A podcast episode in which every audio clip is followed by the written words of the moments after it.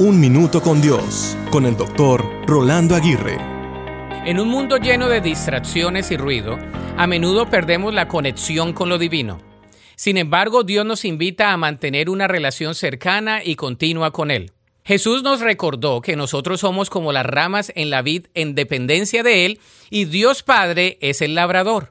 Esta metáfora nos recuerda que nuestra vida espiritual prospera cuando estamos conectados con Cristo, quien es la fuente de vida.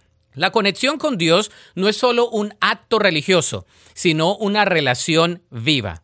¿Cómo podemos hallar esta conexión? He aquí tres simples pasos. A través de la oración, la meditación en su palabra y la comunión con otros creyentes.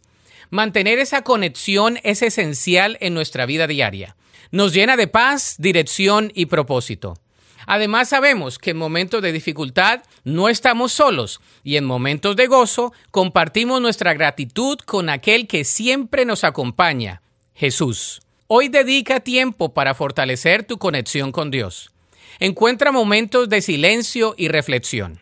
Busca a Dios en cada aspecto de tu vida y permite que esta conexión te transforme y te enriquezca cada día.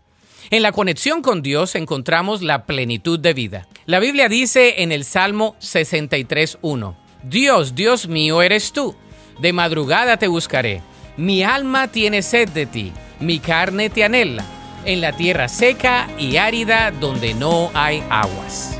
Para escuchar episodios anteriores, visita unminutocondios.org.